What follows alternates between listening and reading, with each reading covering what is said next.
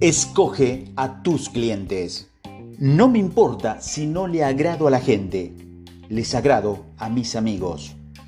Este es un consejo que podría parecer obvio, pero poco lo toman en cuenta. Si quieres aumentar tus utilidades, debes acrecentar el número de clientes que tienes. Parece obvio, porque la mayoría que lo pregona olvida una segunda parte.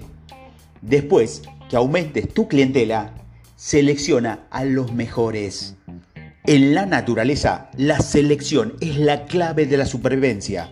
Si un animal no tiene la característica necesaria para seguir a la manada, es abandonado y muere. Es drástico, lo sé, pero solo de esta forma su grupo sobrevive. Una manada no puede esperar al enfermo. Esto pondría en peligro a toda la manada. Tampoco la hembra escoge al más débil eso terminaría rápidamente con la especie. Siempre buscarán al más fuerte para sobrevivir, dejando atrás a los más débiles. Sucede algo semejante en los negocios. Si atiendes al cliente más conflictivo o débil, te quitará tiempo, dinero y esfuerzo. Esto pasará a menudo, por eso muchos emprendedores tienen problemas para incrementar sus ingresos. No debes perder de vista esta gran verdad la mayor parte de tus ingresos proviene de unos cuantos clientes. Por eso debes elegirlos. Algo que debes tomar en cuenta que el 20% de los clientes genera el 80% de tus ingresos. Por eso debes prescindir del 80% de tus clientes actuales. Esos que no te proporcionan ganancia y sí muchos problemas.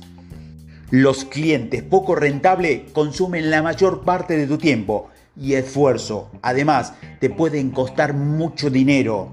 Para comenzar a elegirlo, puedes hacer lo siguiente. Realiza una lista de tus 10 principales clientes rentables y descubre qué tienen en común. Determina dónde puedes encontrar más como ellos. Realiza una lista de los 10 clientes menos rentables y descubre qué tienen en común. ¿Qué ocurriría si te deshicieras del 50% de los clientes menos rentables? Elías se enfocó en niños de una edad específica, con un grado escolar específico. Por supuesto, ellos no tenían dinero, pero sus padres sí. Información es poder y él lo sabía. Por eso, primero determinó las características de sus clientes y después salió a convencerlos. No todos los niños serían sus clientes Así como no todos los padres y profesores serían receptivos a su mensaje. Elías se enfocó en aquellos que tenían el perfil necesario para no perder tiempo, dinero y esfuerzo. Esto es lo que debes hacer para encontrar a los mejores clientes y aumentar tus ingresos. Replantea tu empresa como solucionadora de problemas. Define qué problemas resuelve tu producto o servicio. Y estas preguntas te van a ayudar a definir quiénes son tus clientes y cómo venderles. ¿Quiénes son tus clientes? ¿Qué quieren? ¿Qué es lo que prometes? ¿Hasta qué punto cumple con lo que prometes? ¿Qué piensas tus clientes de tu empresa? ¿Qué tipo de clientes quieres tener? ¿Qué deberían pensar de ti? ¿Qué vendes? ¿Qué compra el cliente? ¿Qué compra realmente tu cliente? ¿Qué vendes realmente? ¿Qué podrías hacer ahora mismo para mejorar tus ventas? ¿De qué forma puedes mejorar tus habilidades?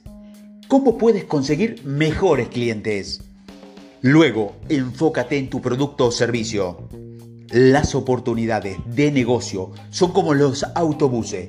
Siempre hay alguno que llega, decía Richard Branson. Como ya lo sabes, una de las estrategias del éxito consiste en enfocarse. No solo define hacia dónde quieres llegar, también define qué producto o servicio te ayudará a alcanzar la libertad financiera. Si no estás enfocado, no conseguirás mayores ingresos, pues tu atención estará dispersa. Esto le sucede a aquellas personas que tienen decenas o cientos de productos o servicios. Aparentemente, entre más variable, tendrán mayores ingresos, pero lo cierto es que solo el 20% de lo que vende le reportan ingreso. El 80% restante le quita tiempo, dinero y esfuerzo.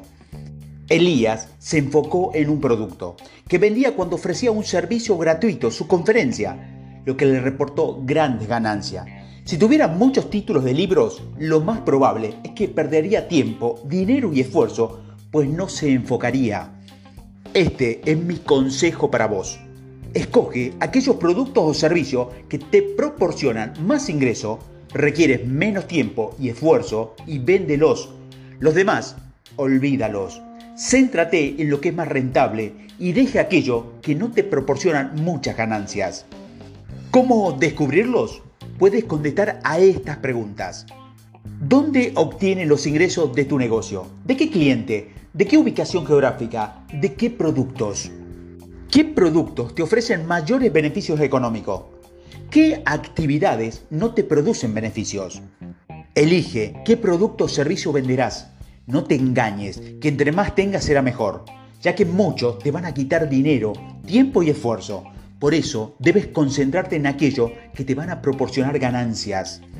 Cuando tengas qué producto o servicio vas a ofrecer, debes enfocarte en ellos, mejorarlo, publicarlos y pide al cliente que lo evalúe constantemente.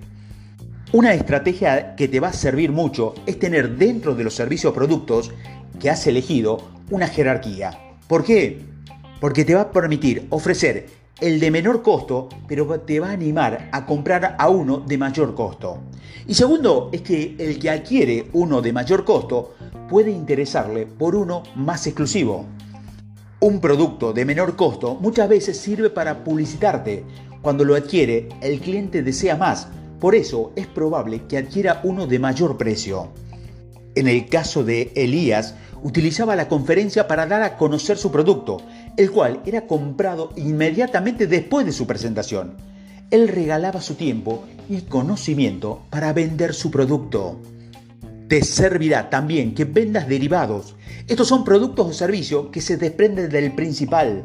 Por ejemplo, un escritor vende su libro, pero también su conferencia en vivo. Si la graba en video, puede venderla también.